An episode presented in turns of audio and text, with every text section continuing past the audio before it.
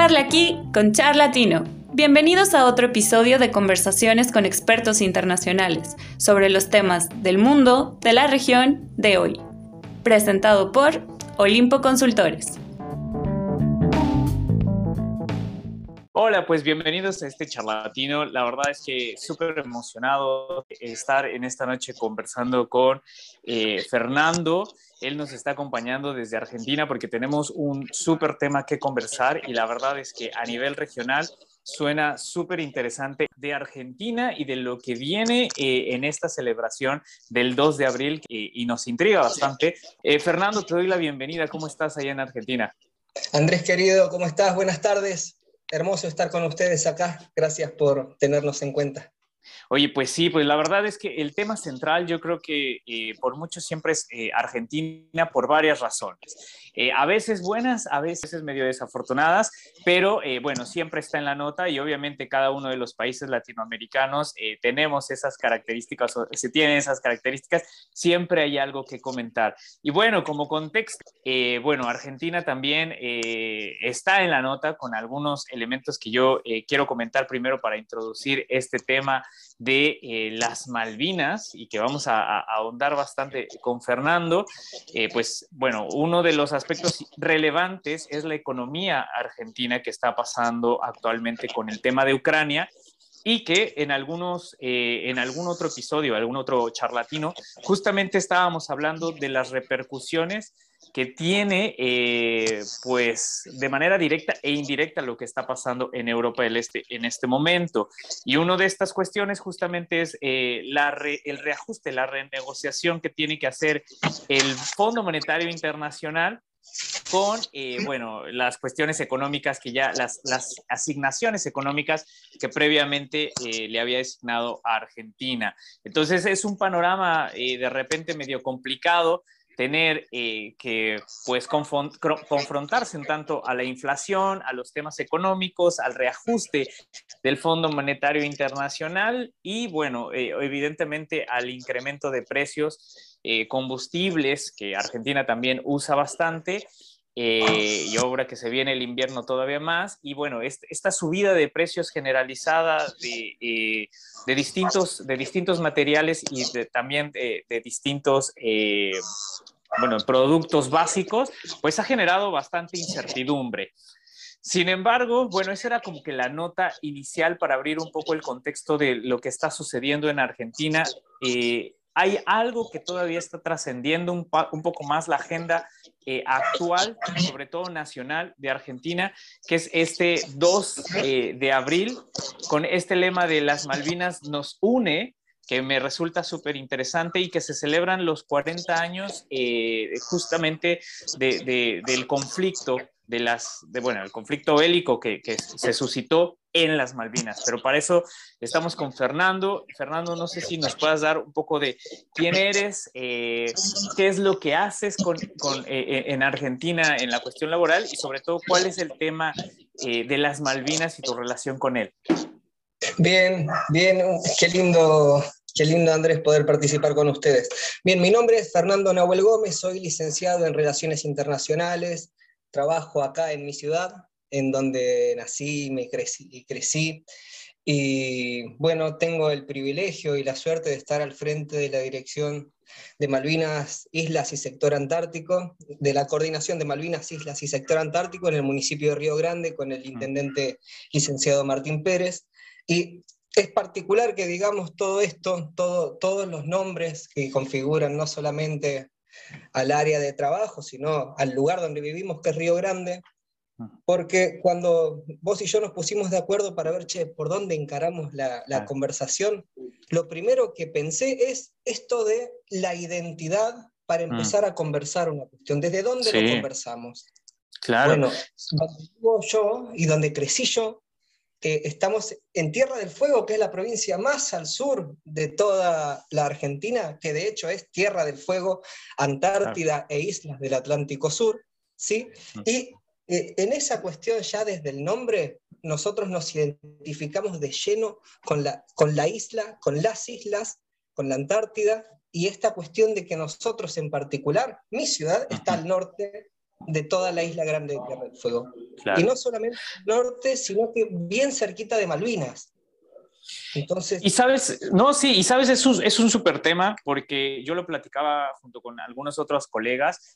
De repente, a veces resulta que el tema de las Malvinas, fuera del contexto sudamericano, se difumina, como que parece no estar tan latente en el resto. Y te digo desde la experiencia, por lo menos mexicana, obviamente con, con la política norteamericana casi siempre ocupando la agenda, la agenda nacional e internacional, pues el tema de repente eh, no es tan trascendental fuera del contexto de las relaciones internacionales, como una cuestión eh, a lo mejor de defensa, una cuestión más eh, militar y, ese tipo de, conflictos fuera de Europa y dentro del contexto latinoamericano. Pero evidentemente en, ciertos puntos genera un poco de controversia por ¿Cuál es realmente esa identidad que tú, que tú mencionas respecto a Malvinas? ¿Cómo se genera históricamente o, o, desde dónde parte esa identidad eh, argentina y de Malvinas o si es la misma? Porque te lo digo, es, es un tema que, que, a veces resulta medio ajeno a todos nosotros como contexto latinoamericano. Claro, para nosotros la cuestión Malvinas es primero, eh, y siguiendo con esta línea de tener cuidado con las palabras que usamos, una conmemoración. No es un festejo, no es una celebración, sino que es un, prisma de lente a través del cual nosotros vemos la historia reciente, que es algo que sucedió en el 82 en un contexto de dictadura militar en Argentina, ¿sí? y que aún en esa coyuntura que, que era terrorífica para Argentina, la dictadura militar, hubo ahí una cuestión que unificó ideas. En el 82 estaban todos de acuerdo en invadir las Malvinas, eh, todos salvo los que sabían, digamos, los que... Eh, hubo una unidad ahí y se fue y se recuperó esa porción de tierra un, 2 de abril del 82, que es lo que conmemoramos nosotros, ¿sí? Y para nosotros Malvinas es esta cuestión también de que, che, en esto de verdad tenemos razón. Los argentinos tenemos razón desde el punto de vista del derecho internacional, en que, che, hay una violación a nuestra integridad territorial. Esto está mal. ¿Qué carajos hace una potencia colonial británica acá entre pueblos de paz como Argentina y Brasil y Chile? ¿Sí? Eh, no, tiene ningún sentido más que el sentido propio del colonialismo vigente en el siglo XXI. Claro. Desde ahí nosotros nos empezamos a construir también la identidad de, che, ¿qué querés estudiar? Relaciones internacionales. Y eso. Sí. eso está mal. Claro. Y hay que ponerle palabras a eso. Eso está mal. ¿Qué, hace, ¿Qué carajos hace Gran Bretaña ahí? No les conviene a Chile, no le conviene a Argentina, no le conviene a Brasil, no le conviene a Uruguay. Vamos, mm. a nosotros la causa Malvinas, no nos conviene, el derecho internacional está siendo injusto y, eso, querramos o no, nos configura también en nuestra forma de ser, de pensar, de vivir y de sentir. Claro. Y, dentro de todo esto, ¿ha habido algunos momentos donde se ha sentido mayor esta, unidad o menor o, se ha mantenido eh, de alguna manera latente y progresiva en el tiempo, porque te digo, o sea, eh, a veces resulta ajeno a, otras, a otras latitudes, pero bueno, tú que eres más, eh, que, es, que lo vives y que eres experto en esta parte, ha habido puntos en donde esta unidad ha se ha fortalecido y, bajo qué contexto se ha fortalecido, porque digo, COVID, eh, a veces la cuestión eh, económica, a veces la cuestión de distintas formas empiezan a dividir y cómo esto también puede ser un factor de unidad, como tú lo mencionas. Muy bien, sí.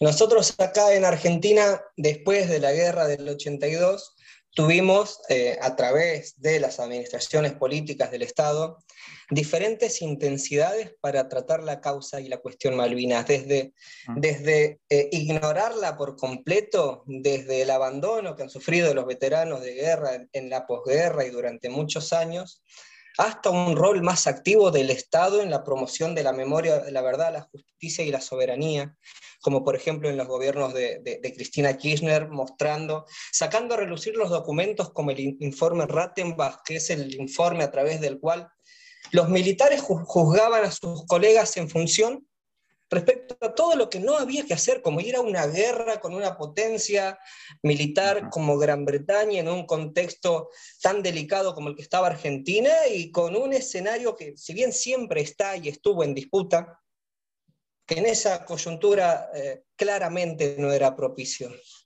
Ah. Y hoy nos encuentra en esta cuestión de que, y, me es muy difícil ser objetivo para hablar. Claro, sí. pero, se apasiona uno también con los temas, obviamente. Claro, sí, sí. Malvinas es una cuestión que te inspira todo el tiempo. Bueno, hoy, después de hablar con vos, me voy a la Casa de la Cultura, acá en Río Grande, en mi ciudad, a ver una obra de teatro que habla de Malvinas. ¿Por qué? Porque nosotros hablamos de Malvinas todo el tiempo. Claro nos atraviesa todo el tiempo. En la escuela los que te dan historia son veteranos de guerra. Vos vas, hay una cosa acá que por dos años con, con el COVID no lo tuvimos, que es la carpa de la dignidad, que desde la posguerra, en el 95 se empezaron a juntar los veteranos de guerra acá a la orilla de, de Río Grande, que es una ciudad agrícola chica, 130 mil habitantes tendrá, no lo sé, pero que se fue industrializando y ellos se juntan ahí, en, frente al mar con un tacho, a contar historias y a conmemorar a sus colegas caídos en combate en la defensa de la patria. Desde ahí la ciudad todo el tiempo los va y los acompaña y es el evento más masivo de mi ciudad. El 1 de abril nosotros vamos, todos los riograndenses, nos emponchamos un montón porque hace un frío, hermano. Sí. Nunca está lindo el 2 de abril. Y, si llueve mm. solo lo hace más épico y, si hace frío solo estamos ahí haciendo el aguante a gente que vaya a conmemorar a los caídos suyos. Los, los veteranos suelen decir que acá el monumento a los caídos en Malvinas, en Río Grande, es lo más cercano a estar en el cementerio allá en Malvinas con sus colegas. Y toda la mm. ciudad va y los acompaña. Y eso lo vivimos desde que somos chiquititos, que vamos al jardín, hasta ahora que tengo 32 años y tengo el privilegio de acompañar a nuestros veteranos en esto. Fíjate si no nos va a, atravesar en la identidad que le metemos Malvinas a todo y nos encanta. Y este tema se, se, se puede, se entrelaza con lo que es la Antártica también, en todo caso, o sea, bueno, están más o menos como en esa misma región, pero ¿hay algún punto de conexión entre Malvinas y la Antártica? Porque también es, causa mucha controversia. Sí, sí, claro, sobre todo para, para nosotros, quienes entendemos eh, la cuestión de la soberanía como una cuestión importante, soberanía y geoestrategia y geopolítica van de la mano ahí. Y, mientras en su momento se daba esta coyuntura entre yanquis y marxistas, mm. acá una persona que fue Juan Domingo Perón que planteó la tercera posición, ni yanquis ni marxistas, peronistas. Y en esto entendemos de que uno no puede reclamar sin ocupar, Perón tiene ahí, y esto también de las coincidencias que se dan en la historia, en una persona que es eh, acá Pujato, que es el que empieza con el sueño antártico argentino. Es el que empieza a pensar, che, nosotros si de verdad queremos ejercer soberanía tenemos que ir hasta lo más al sur que podamos, y Argentina reclama sus derechos soberanos hasta el Polo Sur. Y, no basta con eso, sino que tenemos que, generar infraestructura y que tenemos que tener un pueblo antártico. Claro. Esto pensándolo allá en, a fines de los 40. Sí, sí. Entonces, para nosotros sigue siendo importante pensar Malvinas y Antártida porque hoy sí podemos. Hoy tenemos la, tecnología, la ciencia y la infraestructura a disposición para, che, bueno, todo este espacio marítimo, todo esto que es explotable en recursos naturales, todo esto que es espacio en el que pueden crecer nuestros hijos y nuestros nietos, che, esto es nuestro y no lo estamos usando, vamos a empezar. Claro. Claro, claro. Además, obviamente, bueno, eh, es un tema, como tú bien lo mencionabas, de identidad y que va fortaleciendo parece, desde esta visión del sur al norte, ¿no? Porque, a ver, y esto obviamente también te lo consulto, eh, puesto que tú vives ese, tipo de realidad o esa realidad, eh, Argentina, en donde sabemos que es un país grande, al igual que Chile, por lo menos largo, que eso significa eh, que del lado más eh, al norte, no sé qué tanta identidad tienen con lo que son las Malvinas o lo que es la Antártica, como los, los que viven en el sur. No sé si hay una división o, cómo lo ves en esa parte respecto a esa, más allá de, unificar lo más austral de Argentina, sino toda Argentina respecto a estos dos temas, que es la, la Antártica y las Malvinas. Bien, sí, eh, entendemos que todo es una, una, construcción también y del 82 hacia adelante han habido sendos intentos porque y, también en esta idea de cómo educamos eh, en, los colegios y cómo educamos en las universidades, y esto de la causa Malvinas en un principio eh, tuvo cierto, cierto trabajo educativo desde la imparcialidad. Bueno, sí hubo un conflicto, hubo una guerra, pim pam pum, se resolvió así, y este es el status quo actual. Y, y eso se reprodujo como forma de educar Malvinas. Después, con otros procesos políticos eh, de un tinte más nacionalista, más patriótico, se empezó a trabajar esta identidad de nosotros Malvinas. ¿Desde mm. dónde hablamos de Malvinas? Desde donde nosotros vivimos, sentimos y pensamos. ¿sí? Y esa construcción empezó a hacerse en principio del sur al norte, porque el sur argentino, en esta lógica eh, geopolítica y geoestratégica, eh, eh, la, central de operaciones del conflicto del 82 estuvo acá, en Río Grande. Eh, y de ahí solo los, movimientos migratorios militares fueron duplicando nuestra población, década a década. El asentamiento. Entonces, es bastante probable que acá haya muchos más veteranos de guerra que en Santiago del Estero. claro. ¿Por qué? Porque por las cercanías geográficas y social se asentaron por acá cerca. Che, ¿dónde estabas? Estaba en Río Gallegos, estaba en Puerto San Julián, estaba en Río Grande, eh, estaba en Comodoro, la gente que prestaba servicios. En cambio, hay, por ejemplo, en otras regiones, como Corrientes, que, que, es bien al norte de Argentina, bien, bien al norte de Argentina, ah que nos sirvió con un montón de soldados para el conflicto del 82. Entonces hay también lugares puntuales en los que la causa Malvinas se trabajó mucho más fuerte que en otro. Y ese es nuestro desafío también, seguir construyendo identidad, seguir construyendo soberanía a través de la educación y hablar más de Malvinas. Mientras más hablemos de Malvinas, lo va a ser más cotidiano. Y mientras más cotidiano se nos haga, más cómodos vamos a estar hablando de esto, que nos parece una injusticia, seguimos, ah. ¿entendés? Es difícil hablar de la injusticia desde la cotidianidad. Claro. Y yo creo que también en esto tienen que ver los demás países, o sea, hablando ya de la región y saliéndonos un poco más de Argentina, eh, bueno, esto, o sea, visualizar eh, esa identidad que tienen, entender el problema eh, y bueno, siempre está esto de unirnos como latinoamericanos en pro de los temas que nos importan a nosotros mismos. Eh, y esto quiere decir eh, una pregunta y para ir cerrando más, para, que nos puedas contar, bueno, cuáles son las celebraciones que se vienen en este 2 de abril. ¿Cómo ves, más bien, si crees que los demás países sudamericanos, ya no nos metamos tan al centro ni más hacia el norte, sino los sudamericanos comparten esa visión que tiene Argentina sobre las Malvinas desde tu, desde tu perspectiva. Porque quizá puede ser que habrá algunos sudamericanos eh, que o no les importe o lo tomen distinto o, no sé, ¿cuál es tu perspectiva al interior de, lo más austral de, de Argentina?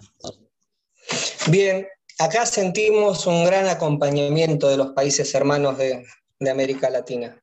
De toda Sudamérica siempre Argentina recibe los apoyos, tanto en Naciones Unidas como en las cumbres regionales, en particular en, esto de intercambiar opiniones con colegas de otros lugares y de viajar y de trabajar y de trabajar y de conocer. Aún aquellos que tienen posturas en las antípodas desde donde uno habla, reconocen que hay una injusticia en el derecho internacional, eh, desde ese reconocimiento entienden, que esto no nos conviene ni a vos ni a mí, ¿sí? porque acá sigue habiendo un, invasor colonial con prácticas de otro siglo, que pone eh, en peligro una zona de absoluta paz. Nosotros ah. con los chilenos hemos aprendido a construir lazos de paz. Nosotros con los brasileros hemos aprendido a construir lazos de paz. Con los uruguayos ni hablar, con los paraguayos después de lo terrible que les hicimos, hemos construido relaciones de paz. Entonces que aparezcan estos muchachos con prácticas de, de otro tiempo y que aparte ponen en tensión todo el tiempo un espacio de paz propiamente dicha, como es el Atlántico Sur, es un problema para todos y entiendo que todos en, la región lo entendemos de la misma manera. Perfecto. Y entonces, ¿cuáles serían las, las, próximas, bueno, no, no celebraciones, porque ya estamos corrigiendo justamente esa parte, la conmemoración, ¿cuáles serían las, las, las, actividades que van a conmemorar este acto para ir cerrando y irla siguiendo? Porque al final, eh, a pesar de que puede ser o puede parecer una nota muy eh, central. Bueno, esto, como lo mencionaba desde un inicio y por eso nos interesaba hablar contigo, es algo que le importa a la región y es algo que también la región tendrá algo que opinar al respecto. O sea, hablando de la hermandad latinoamericana, de estos lazos latinoamericanos, bueno, ¿cuáles serían estas, eh, estas actividades conmemorativas? Bueno, nosotros, si bien toda esta semana y la semana anterior vinimos haciendo un montón de actividades, como este es el logo oficial ah, que lo presentó nuestro Centro de Veteranos de la Guerra de Malvinas, que son los veteranos de la Guerra de Malvinas que viven acá en Río Grande.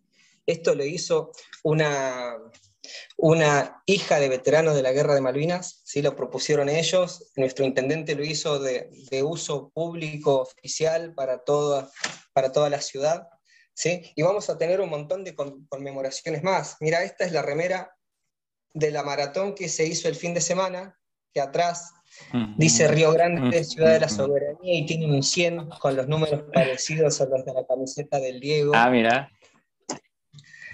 Eh, desde esta construcción también de Río Grande, Ciudad de la Soberanía. ¿Por qué? Porque todo sucedió acá. ¿Por qué Ciudad de la Soberanía también?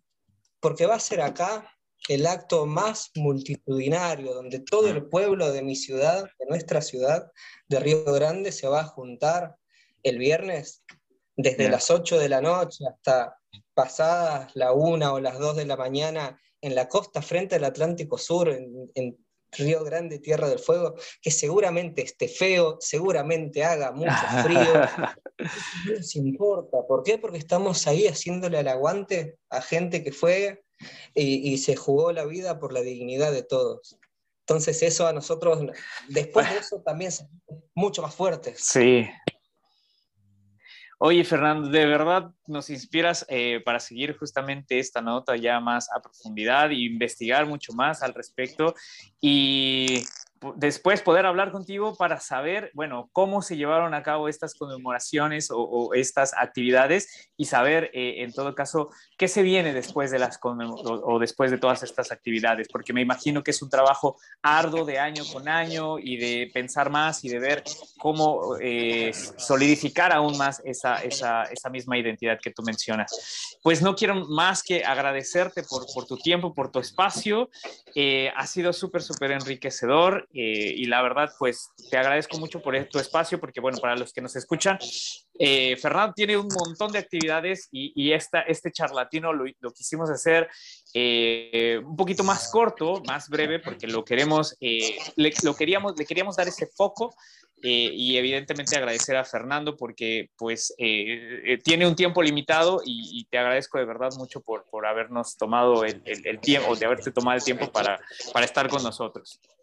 Andrés querido, gracias a vos, gracias a mi querida amiga Vero, a todos los demás amigos de Charlatino, y aquí estamos, para hablar de Malvinas, para hablar de soberanía, nos tienen siempre. Bien, les mando un abrazo grande. Muchas gracias.